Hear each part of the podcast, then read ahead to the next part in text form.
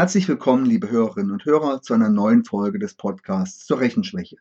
Mein Name ist Dr. Thomas Royard und der Praxis Kopfsalat. Sie finden mich auch im Netz unter der Adresse www.kopfsalat.de. Heute soll es um die Frage gehen, ob man Rechenschwächen an typischen Fehlern erkennen kann. Also ob es sowas gibt wie einige einfache Aufgabenstellungen, mit denen man relativ schnell rechenschwache Kinder identifizieren kann. Die Antwort auf diese Frage ist nicht so ganz einfach. Grundsätzlich machen rechenschwachen Kindern nicht wirklich andere Fehler als Kinder, die nicht unter Rechenschwächen leiden, aber sie machen diese Fehler hartnäckiger und auch noch zu späteren Zeitpunkten. Insofern kann man tatsächlich an einigen Aufgaben versuchen, mit einem leichten, mit einem einfachen Screening Hinweise zu sammeln, ob eventuell eine Rechenschwäche bei Kindern vorliegen könnten. Und ein paar dieser Aufgaben möchte ich Ihnen vorstellen. Dabei ist aber auf jeden Fall zu betonen, dass das Bild der Rechenschwäche, das ich in den letzten Podcasts ähm, versucht habe zu zeichnen, dem Ganzen auch zugrunde liegt. Also Rechenschwäche ist keine Erklärung dafür, dass ein Kind nicht rechnen kann, sondern Rechenschwäche ist lediglich eine Beschreibung dafür, dass ein Kind schwach im Rechnen ist. Trotzdem gibt es einige typische Stolpersteine, an denen rechenschwache Kinder typischerweise größere Schwierigkeiten haben. Und dazu gibt es Aufgaben, ähm, die man den Kindern stellen kann. Also man kann nicht sagen, das sind typische Fehler für rechenschwache Kinder und wenn ein Kind das kann, ist es äh, nicht rechenschwach und wenn ein Kind das nicht kann, ist es, ist es rechenschwach. Aber ähm, es ist möglich, hier erste Hinweise und ähm, Indizien zu sammeln. Darum soll es hier gehen, nicht um mehr und nicht um weniger. Diese Aufgaben, wenn Sie die durchführen mit Ihren Kindern, ersetzen natürlich nicht wirklich eine fachkundige Beratung. Zur Erinnerung möchte ich Ihnen nochmal die typischen Stolpersteine vorstellen. Das sind einseitiges Zahlverständnis unzureichendes Teile-Ganze-Konzept. Das ist ein Teil, ein wesentlicher Teil des Zahlverständnisses. Kinder äh, müssen lernen, dass Zahlen Verschiedenes bedeuten können.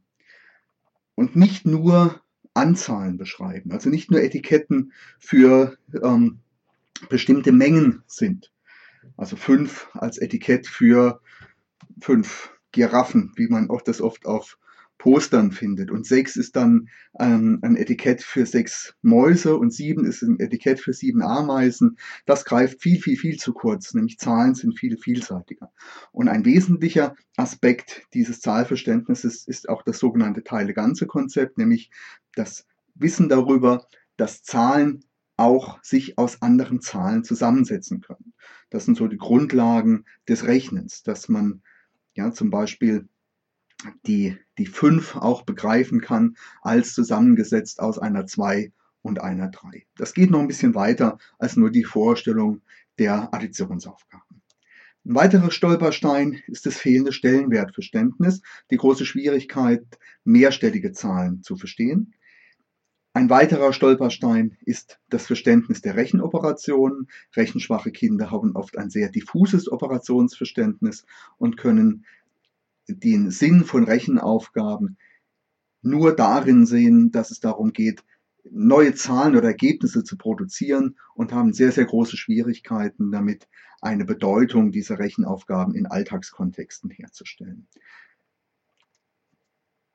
Ein übergreifender Bereich, der sich oft daraus ergibt aus der ähm, nicht vollständigen Bewältigung eines oder mehrerer Stolpersteine, der oft damit zusammenhängt, ist eine mangelhafte Beherrschung der Grundaufgaben, so dass die Kinder, rechenschwache Kinder, auch oft nicht in der Lage sind, ähm, Strategien anzuwenden, weil man für diese Strategien ein Begriffsnetz, ein Bedeutungsnetz und ein Verknüpfungsnetz entsprechend benötigt. Und das fehlt rechenschwachen Kindern oft und deshalb haben sie oft auch Schwierigkeiten, die notwendigen Grundaufgaben automatisiert zu beherrschen. Zu allen diesen Bereichen möchte ich Ihnen jetzt eine kurze Aufgabenstellung vorstellen, ähm, mit aller Einschränkungen. Also das sind keine 1 zu 1 Aufgaben, mit denen man sofort Rechenschwächen feststellen könnte, aber das sind doch Aufgaben, mit denen man so erste Hinweise bekommen kann ähm, ob ein Kind eventuell an einer dieser Stolpersteine äh, hartnäckig hängen bleibt.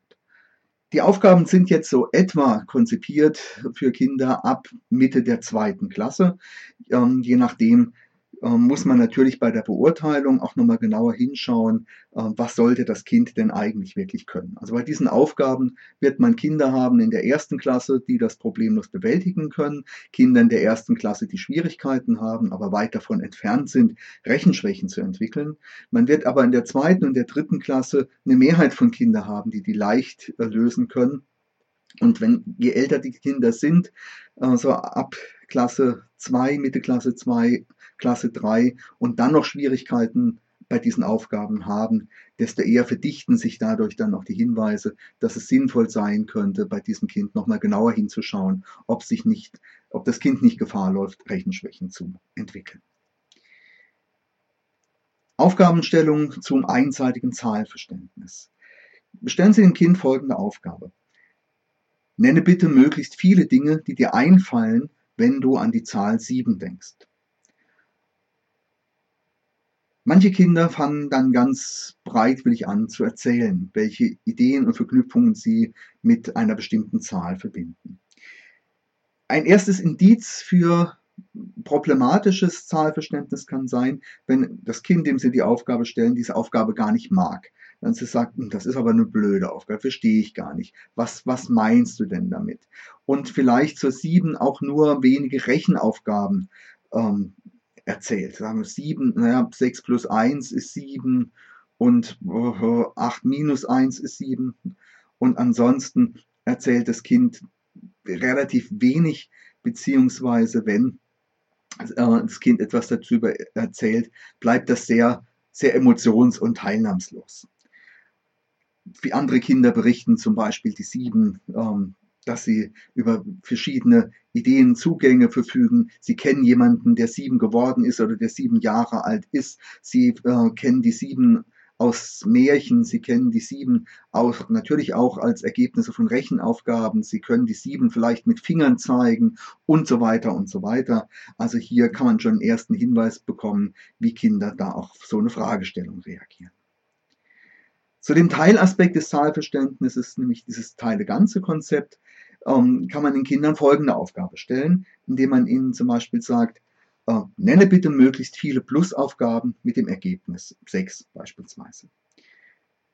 Kinder mit der Tendenz zu Rechenschwächen tun sich damit sehr schwer, ähm, einen breiten Kontext zu finden. Die werden Schwierigkeiten haben, außer der Plusaufgabe 5 plus 1 noch viele weitere Aufgaben zu finden. Kinder, die das sehr gut verinnerlicht haben, werden bei dieser Aufgabe ohne große Probleme sehr viele Plusaufgaben nennen können. Zum Beispiel auch Plusaufgaben mit mehreren Summanden. Auch da tun sich rechenschwache Kinder erfahrungsgemäß ziemlich schwer. Eine Zerlegung zum Beispiel der Zahl 6 in verschiedene Teile ähm, aus dieser Aufgabe abzuleiten. Eine weitere Aufgabenstellung, die einen, einen anderen Stolperstein berührt, nämlich das Stellenwertverständnis, ähm, kann folgendermaßen aussehen. Lassen Sie das Kind eine zweistellige Zahl aufschreiben, zum Beispiel die Zahl 25. Und dann stellen Sie dem Kind folgende Aufgabe. Erklär mir doch mal bitte, was bedeutet denn in dieser Zahl 25? Und dann zeigen Sie auf die Ziffer 2 da darin und sagen, ja, hier die 2 und was bedeutet hier die 5? Wenn, das, wenn Sie eine andere Zahl äh, nehmen, machen Sie es entsprechend. Also zeigen Sie auf die Zehnerziffer und auf die Einerziffer und fragen das Kind, was das bedeutet.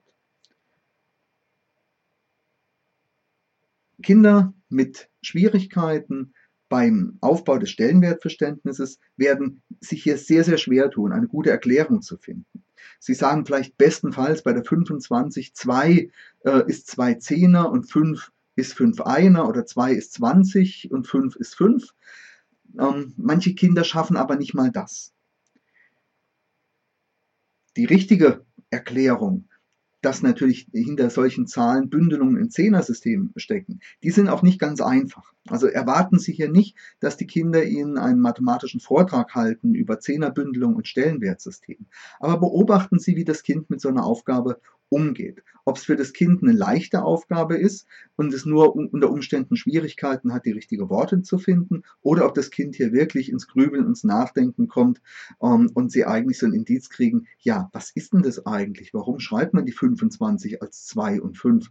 Was bedeutet diese 2 da drin? Hm, ich habe eigentlich gar keine Ahnung. Und auch wenn ein Kind sagt, ja, das sind zwei Zehner, fassen Sie noch mal ein bisschen nach, was das bedeutet, dass das für das Kind nicht nur einfach ein Etikett ist. Also diese Aufgabenstellung kann auch Hinweise liefern. Diffuses Operationsverständnis, also nicht so richtig verstehen, was soll denn diese Rechnerei eigentlich. Das lässt sich mit einer Aufgabenstellung ähm, versuchen herauszufinden, die folgendermaßen lauten könnte. Sag mal, was kann denn so eine Aufgabe wie 2 plus 3 gleich 5 eigentlich so alles bedeuten? Was heißt denn das? Kinder mit Rechenschwächen werden sich sehr, sehr schwer tun, irgendwas anderes daraus erklären zu können als, ja, das heißt halt zwei und drei ergeben fünf. Sie werden Schwierigkeiten haben, außermathematische ähm, Erklärungen zu finden, was das sein könnte. Und wenn es noch so banal ist wie zwei plus drei und fünf, ja, das sind zwei Äpfel und drei Äpfel sind fünf Äpfel. Selbst diese Erklärung fällt rechenschwachen Kindern oft sehr, sehr schwer geschweige denn, dass sie weitere Kontexte finden. Ja, 2 plus 3 gleich 5, was kann das heißen? 2, wenn ich von 2, 3 weiterzähle, komme ich, bei, äh, ich zur 5. 2 äh, plus 3 gleich 5 kann auch heißen, naja, wenn, ich, wenn zwei Kinder da sind und noch drei Kinder kommen dazu, dann sind es fünf Kinder. Das kann heißen, ich habe 2 Euro und ich bekomme noch 3 Euro dazu und dann habe ich zusammen 5 Euro und so weiter und so weiter. Also Kinder, die ein sehr ausgebildetes Operationsverständnis haben, werden hier nicht solche große Schwierigkeiten haben, Beispiele zu finden, was das bedeuten kann. Kinder mit Rechenschwächen potenziellen werden sich auch bei dieser Aufgabe typischerweise eher schwer tun. Die mangelnde Beherrschung der Grundaufgaben ist etwas, was man natürlich äh, durch, durch klassische Rechentests und Päckchenaufgaben abprüfen kann. Aber das ist für die Kinder oft sehr ermüdend, besonders natürlich auch für Kinder, die ohnehin schon Schwierigkeiten beim Rechnen haben.